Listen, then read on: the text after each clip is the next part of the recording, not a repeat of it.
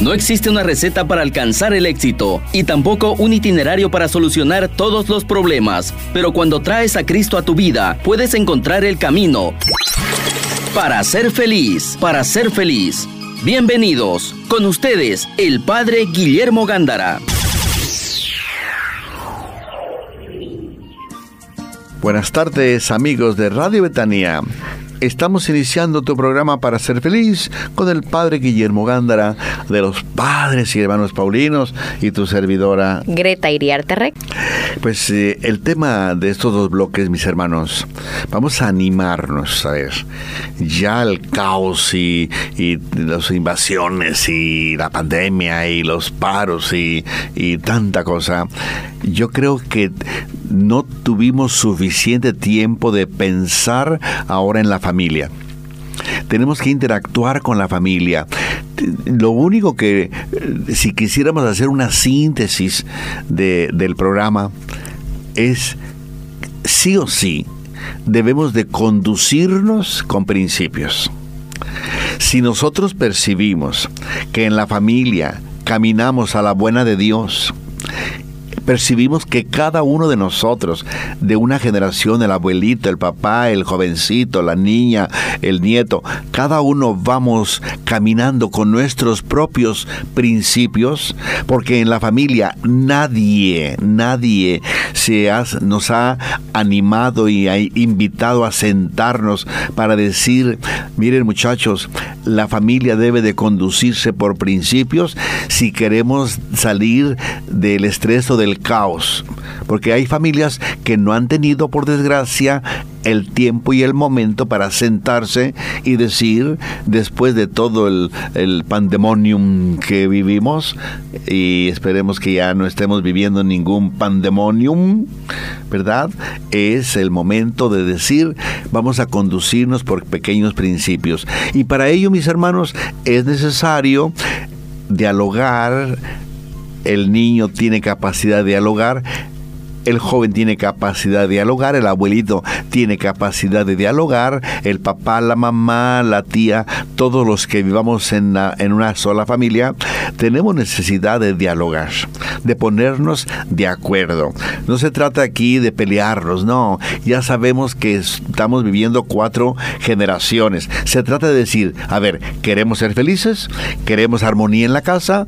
¿Queremos bendición en la casa? ¿Queremos maldición en la casa? casa, cada quien, pero en ese interactuar de generación. Dime, Greta. Padre, lo que, lo que usted nos está hablando es de lo que nos estamos basando del diálogo intergeneracional o la comunicación entre generaciones.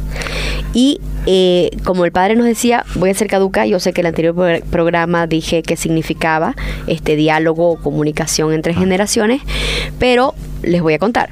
Para quienes no nos escucharon, el diálogo intergeneracional se trata de esa comunicación entre diferentes generaciones ¿no? El abuelito con el nieto, eh, la tía con el sobrino, el hijo con, la madre o con el padre, eh, bueno, personas de diferentes generaciones y esto implica no solo las palabras, sino también implica eh, ideas, este,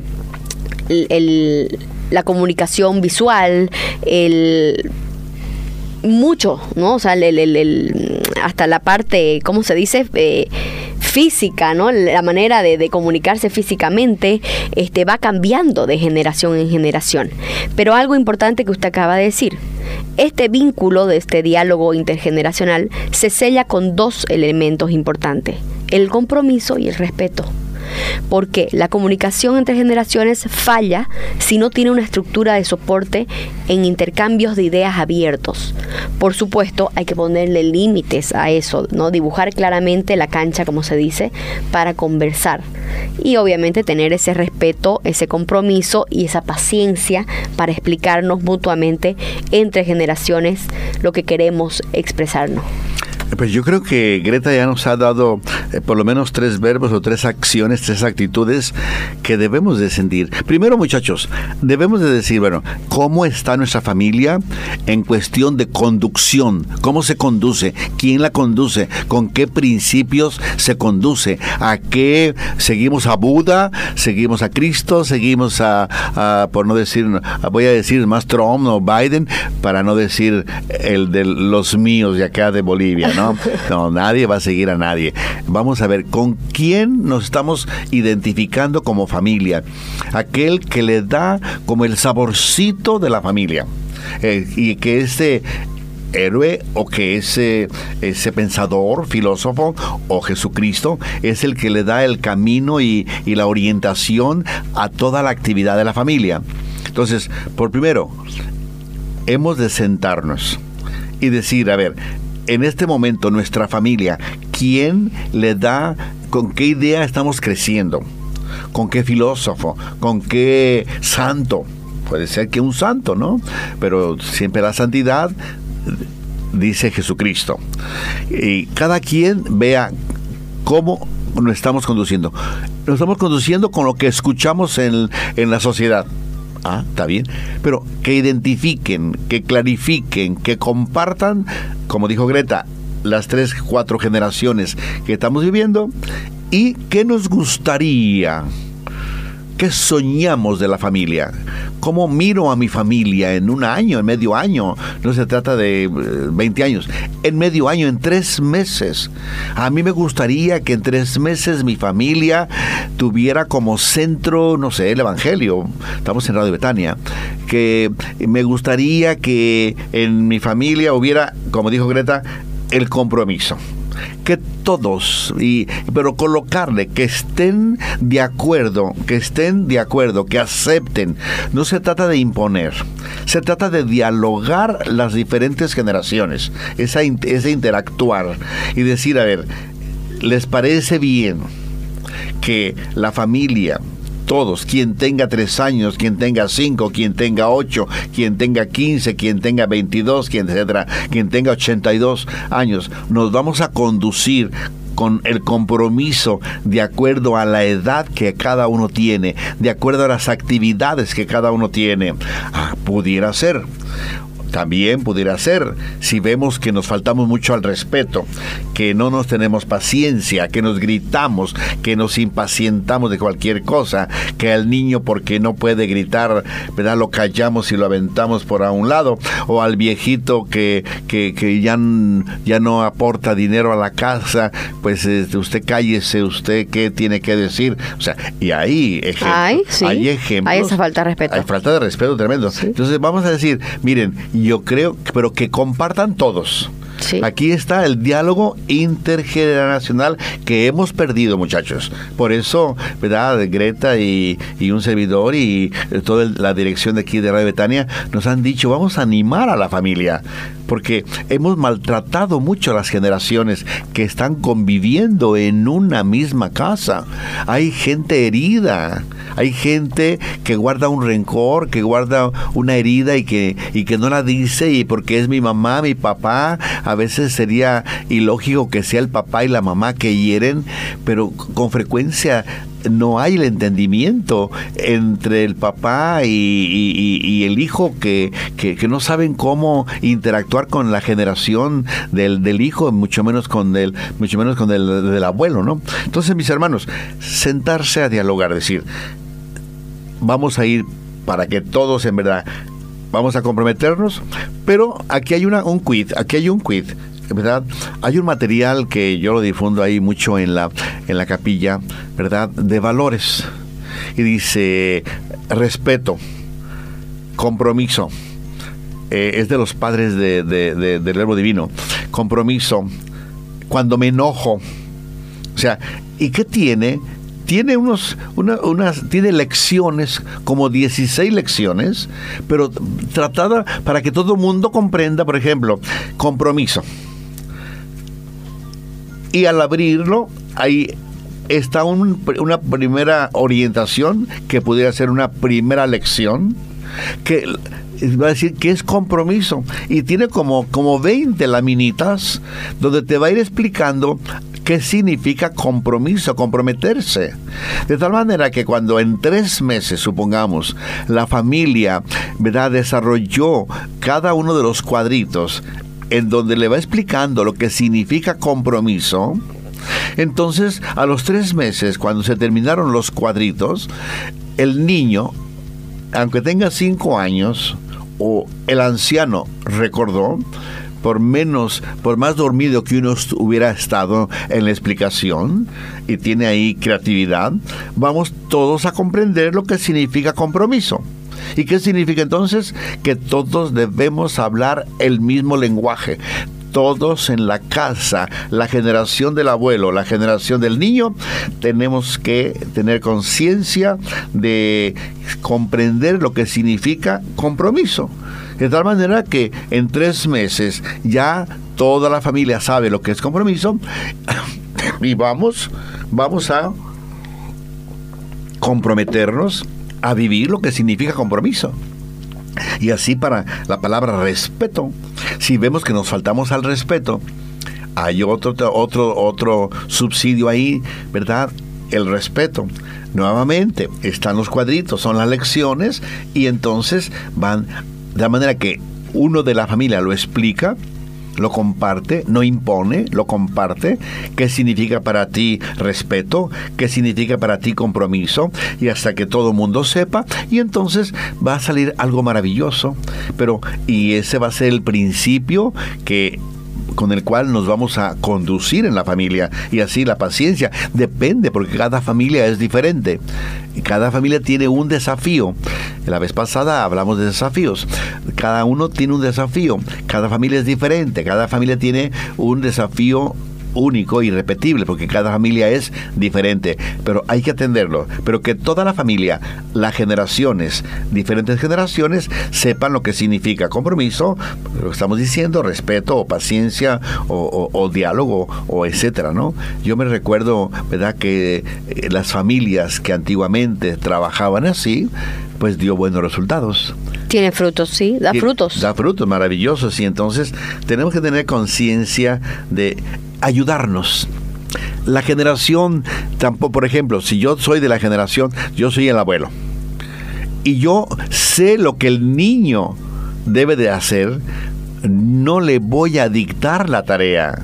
Que el niño manifieste que entiende por compromiso, que entiende por respeto y que al escuchar a las demás generaciones se va a enriquecer eh, se le va a abrir el panorama mental, el panorama, el panorama afectivo, el panorama volitivo, se le va a abrir porque está escuchando la experiencia del abuelo, la experiencia de la mamá del papá, del hermano, del sobrino. Entonces, entonces me voy a enriquecer, nunca dar la tarea. No, es que tenéis que hacer así, así.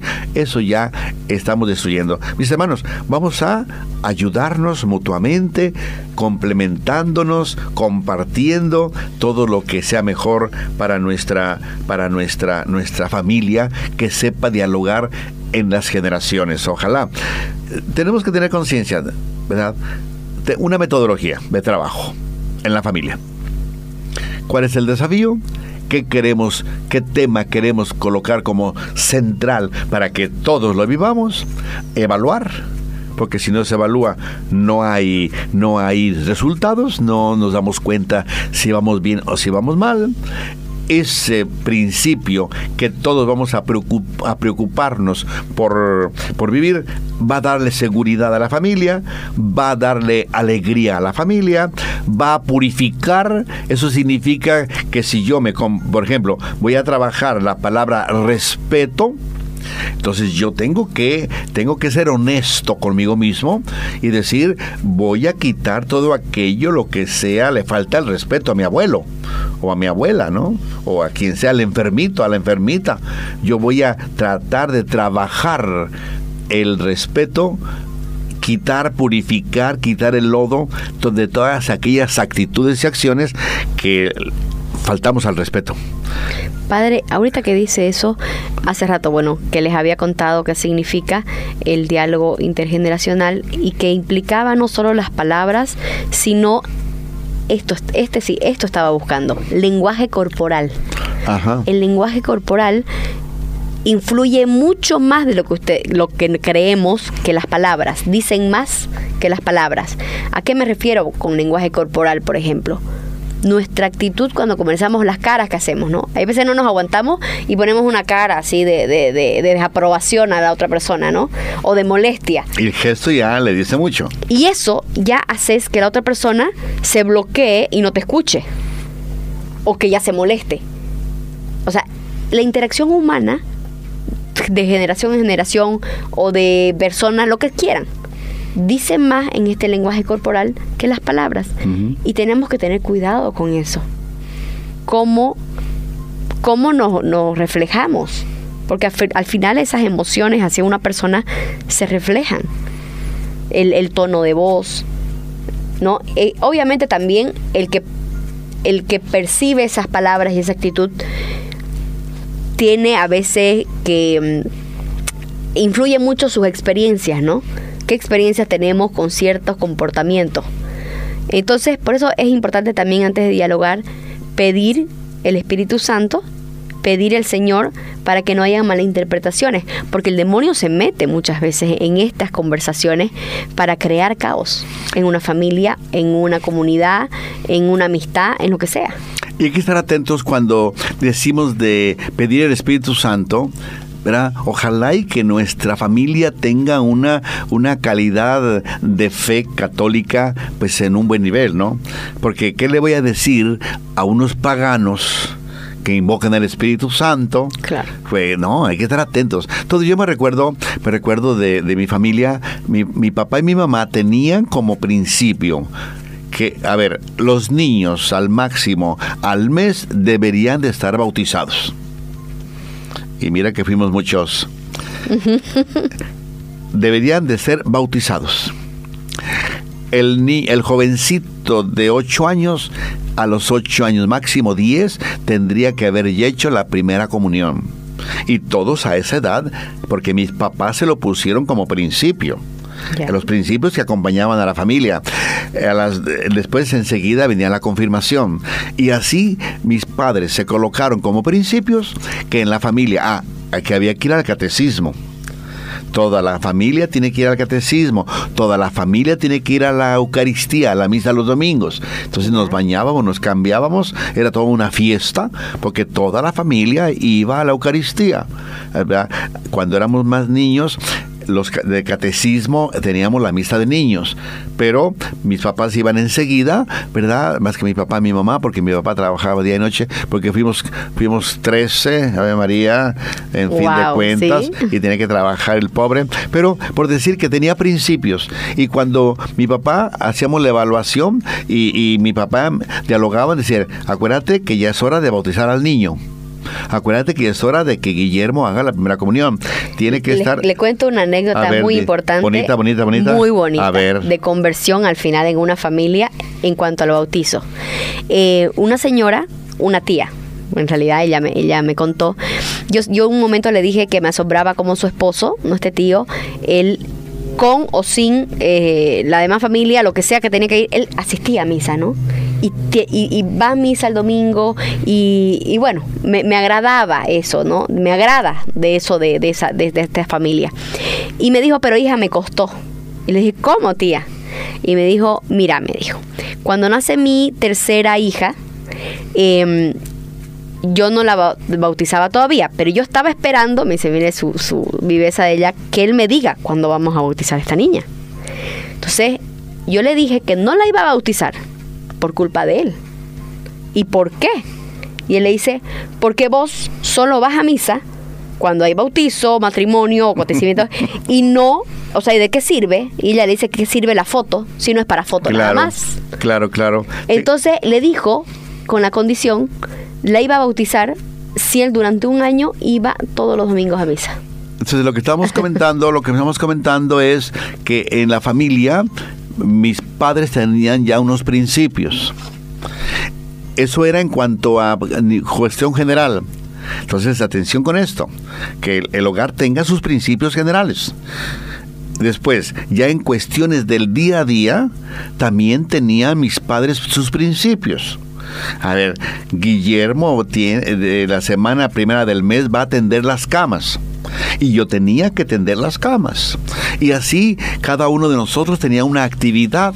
Porque mis padres nos decían, para que la familia se conduzca, todos tenemos que colaborar. Aquí todos comemos y tenemos que colaborar principios de conducción del hogar y cada uno tenía su lugar cada ocho días cambiaba y los nosotros íbamos interactuando con esos principios y éramos felices, nos daba seguridad, nos sentíamos la presencia de papá y mamá, porque nos daban los principios generales que decían del catecismo, de la misa, de la confirmación, de la de la ¿cómo se llama? de la primera comunión, etcétera, y nos conducíamos con principios y no nos la vida no se nos hacía difícil, no se nos hacía y así una cosa pesada, no, al contrario, nos era tanta la alegría que en los, en los alimentos sonreíamos porque decía, ay, yo no alcancé a sacar la basura, pasó el basurero antes, porque era el carretón que pasaba con una campanita, y no sé, aquí no era así, ¿no? Pasaba con una campanita. Ya no sé, me he preguntado, padre, voy a preguntar. Entonces ya tenía que correr a sacar la basura y a veces me ganaba, ¿no? Porque estaba en otra actividad. Y, pero decirle, muchachos, principios generales de la familia, principios particulares del día a día de la, de la, de la, de la, de la, del hogar. Y eso hacía que, que creciéramos felices, bien, con mucha armonía, con mucha serenidad, íbamos eh, pasando los, los días con aquella alegría, con aquellos uh, bromas maravillosas. A veces eh, cuando había la evaluación, los sábados había la evaluación. Ya. Mi padre y mi madre se sentaban ahí en la sala y le, le dábamos cuenta de nuestro trabajo. Y pero eso era bonito. Y crea responsabilidad, ¿no, era padre? Era bonito porque nuestros padres nos felicitaban. Entonces uno sentía una gran alegría cuando, cuando el papá mamá los felicitaba y también cuando uno no cumplía, también nos animaban. O sea, no, que no vuelva a suceder si no te vas a acostumbrar a ser perezoso y la mujer te va a mantener a ti. Mm. O sea, nos decía que, que era peligroso que no creciéramos con principios. Decía, después la mujer te va a mantener a ti, tú no vas a saber mantener a tu familia porque no creciste con, con responsabilidad. Ah, pues uno abría los ojos. Claro. Y eso, mis hermanos, entonces, principios de la familia generales, principios de la familia particulares del día a día, y eso construyó familia. Enseguida regresamos con más de su programa, Para Ser Feliz. Estás escuchando al Padre Guillermo Gándara, Para Ser Feliz. Estamos comentando que la familia, después de a lo mejor unas vacaciones, vamos a, vamos a decir así, vacaciones en donde cada quien se inventaba sus principios. Pasó lo que pasó, pero ¿cómo está la sociedad en este momento? Perciben que está regresando a conducirse con principios, perciben que sigue el anarquismo, el viva, el viva México, como decimos allá en mi tierra, ¿verdad? Que cada quien, o lo que hemos analizado en algún programa, que, que nació en el 68, ¿te acuerdas? No me prohíban, prohibido que me prohíbas. O sea, que nació ahí todo un libertinaje, todo un qué? Relativismo. Relativismo. Relativismo, sí. sí, que nació allá y que, y que por gracia o desgracia, yo no sé. Por eso, Greta, que me ayude, ¿cómo está en este momento? Porque ella es, es mujer de sociedad, pero sanamente, sanamente. ¿Sí, Greta? Padre, todo este relativismo, este individualismo, eh, ha sido un cáncer social, creo yo. Eh, no, no quiero pensar en que, que fue con malas intenciones. Quizás, bueno, pero el, demonio a veces pinta algo, algo feo como bonito. Este, quizás lo metió, se metió como algo bueno de, de, ¿no? de hacer pensar en las personas, ¿no? O sea, relativismo a qué va? A, a que todo eh, en ese, ¿se acuerdan? Ese círculo blanco y negro, y que en lo negro hay blanco y en lo blanco hay negro, se metió mucho en la sociedad, ese es un relativismo, el decir no, no todo es, es sí o no. Eh, quizás se metió con la idea de que la gente razone, pero no se dio límites. Recordemos que hace rato yo les dije que en el diálogo intergeneracional tiene que haber compromiso y respeto, pero también límite, rayar bien la cancha de la situación. Y yo creo que cuando en la sociedad se metieron esta, este relativismo y este individualismo, individualismo que solo pensés en vos, el egoísmo, ¿no? Este, o una vida individual y, no familiar, por ejemplo. Quitamos esos principios. Cuando se metió esto, eh, bueno, aquí vemos los resultados después de décadas, porque usted dice en los 60, 50 comenzaron todas estas cosas, coincide obviamente con el, toda esta revolución. Eh, la modernidad. La modernidad, ¿no? O sea, que las drogas, el, mm, la tecnología. No quiero satanizar nada. No, mi intención, por si acaso, no es satanizar nada. No se trata de eso. Se trata de reflexionar los resultados de, de esos cambios que hubieron y, y que no fueron buenos veníamos de, una época en donde eh, aparecían los principios y sí o sí tenían que vivirse. Entonces la gente como que sentía que poquito a poquito estaba viviendo con una camisa de fuerza. Entonces, a un cierto momento, la misma sociedad, por eso, por eso dice Greta, no quiero pensar que fue algo malo o que fue a propósito. No, veníamos de una época en donde esos son tus principios y no te salgas. Por eso les decía yo en el bloque que tenemos que sentarnos a dialogar y explicarle a las tres generaciones, las cuatro generaciones, explicarle el por qué debemos de tener respeto el por qué, qué ganamos, qué, qué, qué, frutos vamos a cosechar si hay respeto, hay compromiso en la familia. No se trata únicamente de que vas a eh, tener compromiso, vas a tener respeto. Imponer, día. Primero dime qué respeto, como les dije yo de este material de los padres, de los padres del verbo divino. Tenemos que tener conciencia, explicar, hay que... Hacer razonar. no perder tiempo, pero hay que hacer razonar o hay que invertir en el niño, en el joven, en el abuelito, en, el joven que, tal, tal vez solamente tiene lo tóxico de la sociedad y no sabe lo que es respeto, porque no sabe. Dice uno, pero ¿cómo no sabe lo que es respeto? No sabe lo que es respeto. Entonces, tener conciencia de invertir tiempo en sentarte ahí para que no, nadie, si vamos a recuperar los principios, ¿verdad? Que no sea con camisa de fuerza. Padre, respecto a eso, justamente este, esta semana me topé con una explicación de una psicopedagoga que decía, bueno, agarró a un, par de padres este, y les dijo, supongamos que ustedes están peleando y yo te digo, le digo al papá, pedirle disculpas por, eh, y vos a él y se perdonan y se acabó claro, como personas adultas vas a mirar y decir, a ver un ratito, pero ¿y por qué? claro. Entonces dice, ¿se dan cuenta? Ella lo hizo para explicarle a estos padres, ¿se dan cuenta que ustedes están haciendo eso con sus hijos? Lo que usted está diciendo ahorita. Sin explicarles por qué, entre hermanos no tienen que pelear. O sea, claro, vos peleas entre hermanos, a mí me ha pasado. Peleo entre hermanos y mi padre, no quiero saber que peleen, pídanse disculpas, se acabó. ¿Pero y por qué? Sí, claro. Tenés que escuchar al niño decir, este sí, no se gritó nen, pero por esto, por lo otro, pero ¿y por qué te enojaste? ¿Por qué? O sea, no se trata de perder el tiempo, en tu familia no perdés el tiempo. Y se recuerdan que cuando éramos niños eh, preguntábamos, ¿y por qué? ¿Y por qué? ¿Y por qué? Y hasta, hasta las papás ya están, está en la época del por qué. Está en la época eh, de eh, éramos preguntones.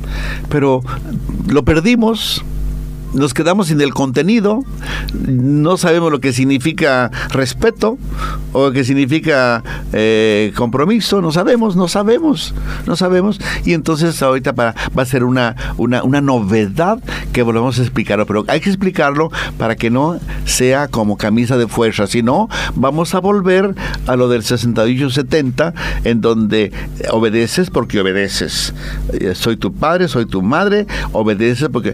Y obedecíamos en la vida, en la vida consagrada, ¿verdad? Que en cierto modo también está bien, padre. Hay, Sí. que, hay que saber el momento, la medida de las cosas, porque, como dicen los padres, está bajo mi techo, mi regla.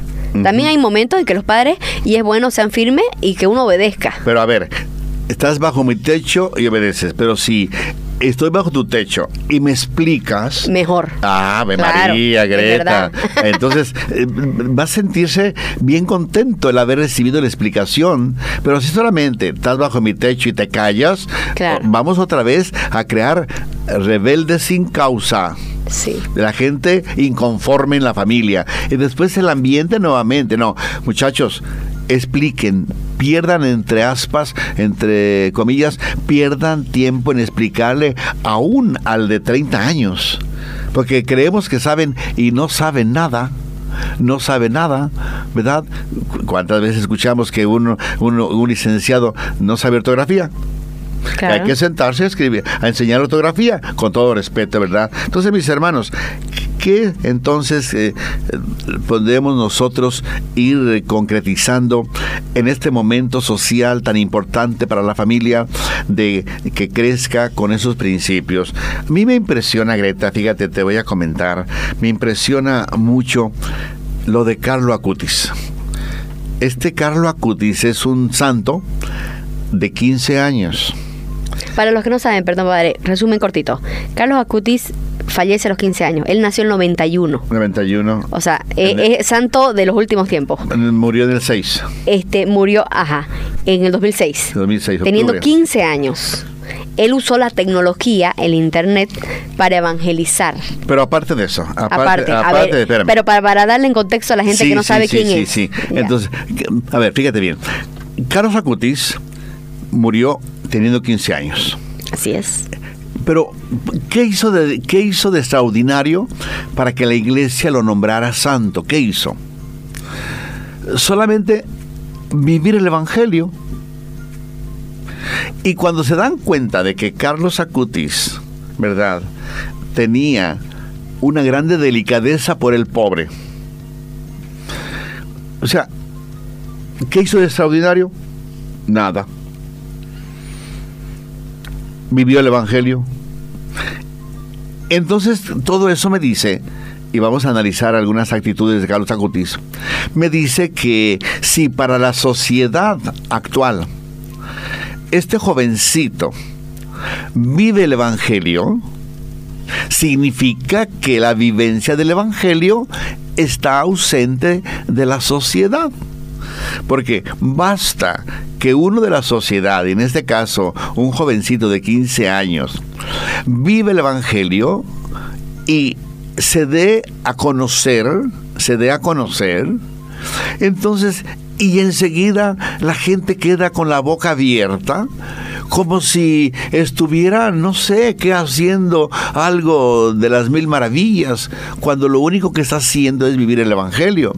Entonces ahí, Carlos Acutis, qué bueno que encontró la santidad, no solamente por este hecho de, ir, de ayudar a los pobres, sino que tengamos conciencia que entonces, cuando un jovencito, o la Madre Teresa de Calcuta, o un santo, o santos de al lado, o sea, santos de hoy, dice el Papa Francisco, santos de que hay en las casas y en los barrios, cuando empiezan a vivir el Evangelio y la gente se da cuenta que es algo diferente, ¿por qué si todos tenemos que ser diferentes porque vivimos el Evangelio?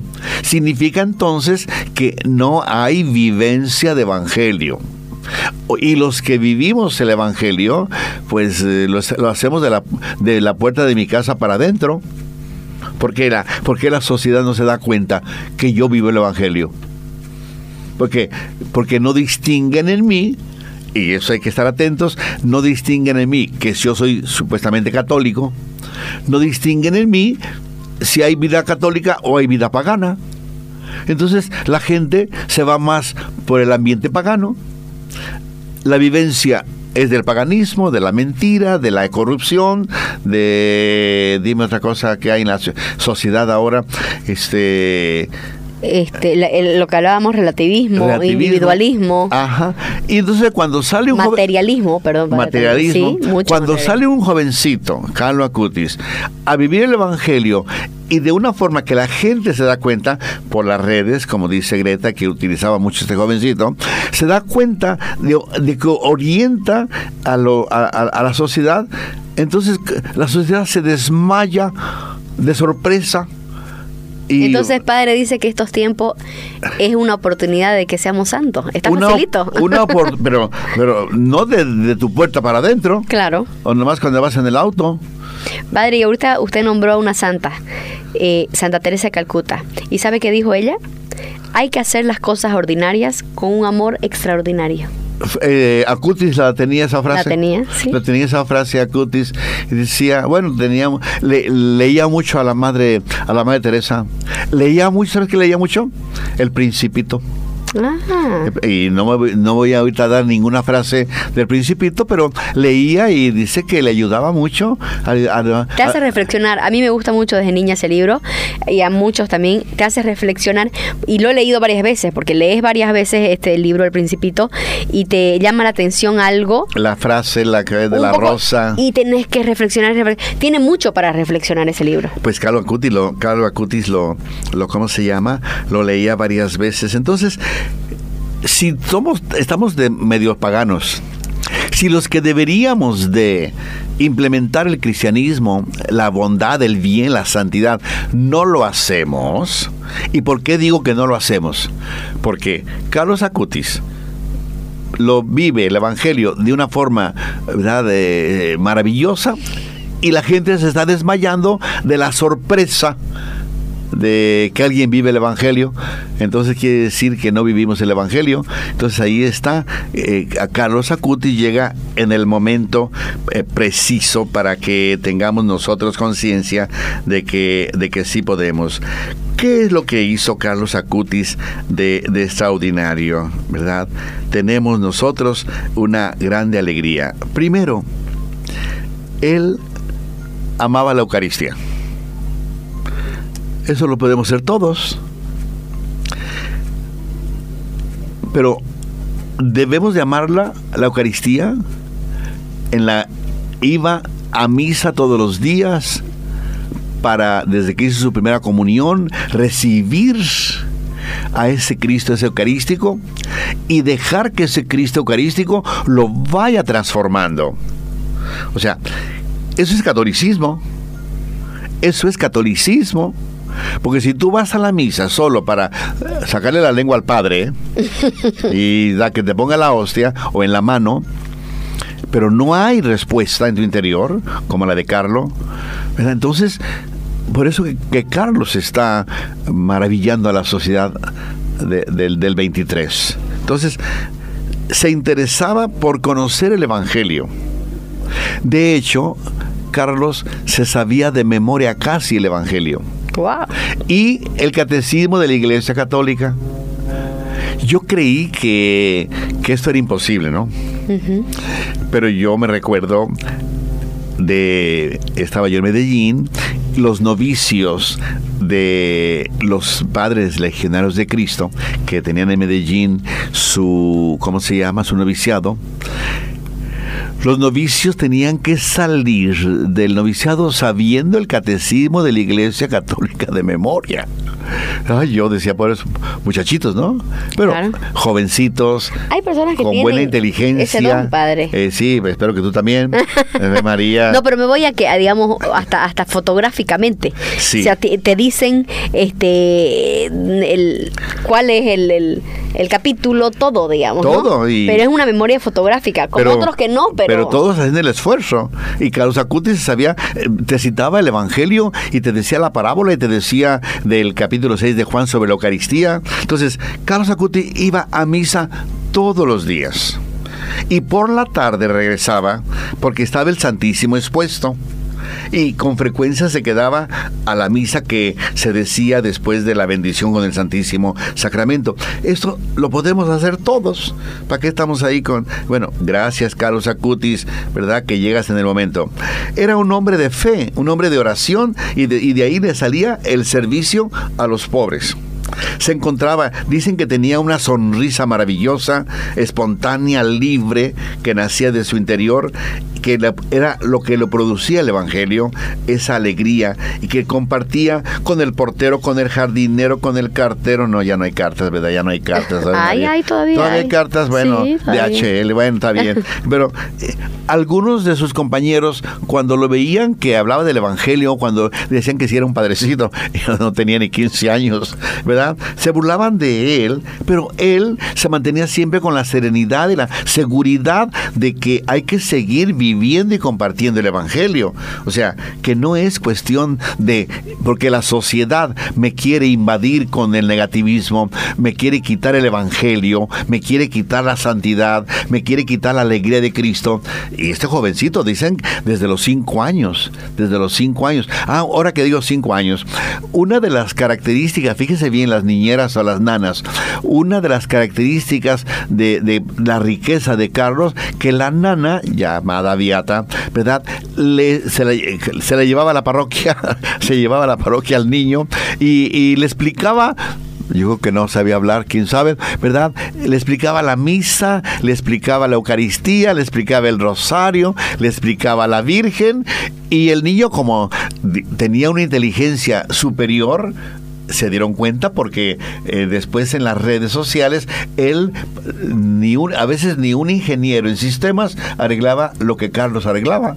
O sea que tenía era su don. Era un don grande y el niño cuando escuchaba a Viata, su nana, ¿verdad? De toda la Eucaristía, de todo el Evangelio, de todo el Rosario, de etcétera, él, yo creo que él ya como una esponjita, sin saber la, la, nana, pero ya en cuanto despertó comenzó a hablar, comenzaba a hablar de estas cosas. Y entonces dice, bueno, ¿y de dónde le salió? ¿De dónde le salió? Padre, la importancia, uno, de cómo los niños, aunque cuesta llevar a los niños, por más inquietos que sean, como escuchan, ahí está un ejemplo de cómo escuchan la misa y cómo escuchan a quien les, explica, por más cinco, porque hay gente que dice, no, tiene cinco años, no entiende. Mentira, entiende totalmente y se da cuenta. y segundo, la importancia, en la historia, por los que no saben, la historia de Carlos Acuti, búsquenla, la importancia de la nana aquí, en su conversión. Sí, muy importante. La mamá después comienza a explicarle, pero la mamá dice que solamente escuchó en su vida hasta que Carlos la animó. Tres veces cuando la bautizaron se cree ella, porque que, que fue en una misa, cuando hizo la primera comunión y cuando se casó. Ahora ya, pero fue Carlos que comenzó a transformar también la familia. Mis hermanos, sí podemos. Se puede. Si en el momento de Carlos, que es 2006, no es mucho, ya había un relativismo, había un, un, individualismo, un ego que estaba reinando y continúa reinando. Este jovencito comenzó a vivir el Evangelio con aquella alegría, a compartirlo. Mis hermanos, ahí está el camino. ¿Qué tenemos que hacer? Vivir el Evangelio. Coloquémonos en el momento en que Carlos está ante la Eucaristía. ¿Qué le puede decir a la Eucaristía? Te amo. Solo, Dios y basta inventémonos frases que yo creo que no son diferentes de las de Carlos Acutis. Pero que nosotros tengamos la cultura eucarística y que lo compartamos y que no, no vayamos a ceder ante una sociedad que intenta quitar lo sagrado de la familia y de la sociedad. Pero, mis hermanos, no tengamos pena, no tengamos miedo en hacerlo de la puerta para afuera. Tengamos conciencia de eso. ¿Qué hizo Carlos Acutis? Nada raro. ¿Qué hizo? Vivió el Evangelio de una forma de la puerta de su casa para afuera. Era sencillo, él era rico. Hizo lo ordinario, extraordinario. Hizo lo ordinario, es una frase de él, creo, o de la mamá. Es una frase de la... Santa Teresa Calcuta que dice hay también, que hacerlo, Ah, muy bien. Ah, que decía que él, que la repetía, que la repetía. O sea, mis hermanos, si en este momento nuevamente estamos viviendo, estamos en el 23, el Evangelio no brilla en la sociedad porque tú y yo, más bien yo que tú, vivimos el Evangelio de mi puerta para adentro, ¿no es el camino? El Papa Francisco que dice, hagan lío en la sociedad, salgan a hacer el lío de la fe. Ahí está la respuesta de el momento social que está viviendo la, la sociedad. vivir con principios. Y el principio que Carlos Acuti vivió, voy a compartir el Evangelio con mi vida.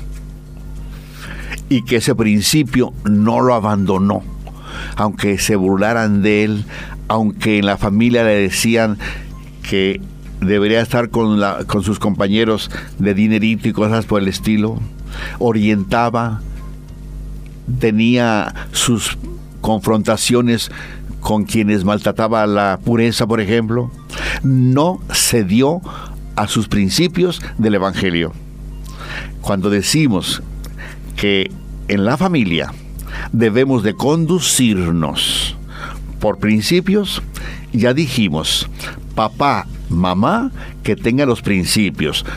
Todos hacemos la primera comunión, todos hemos de estar bautizados, todos hemos de ir al catecismo, todos hemos de ir a la Eucaristía.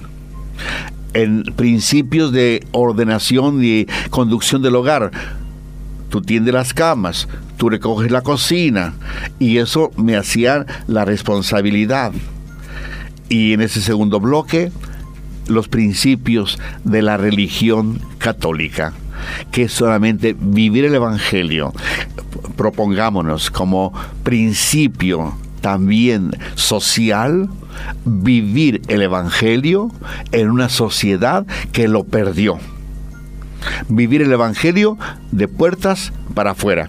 Hacer lío en la sociedad con el Evangelio. Acabas de escuchar Para ser feliz junto al Padre Guillermo Gándara. Te esperamos el próximo jueves a las 6 de la tarde y su reprise a las 11 de la noche por Betania 93.7 FM.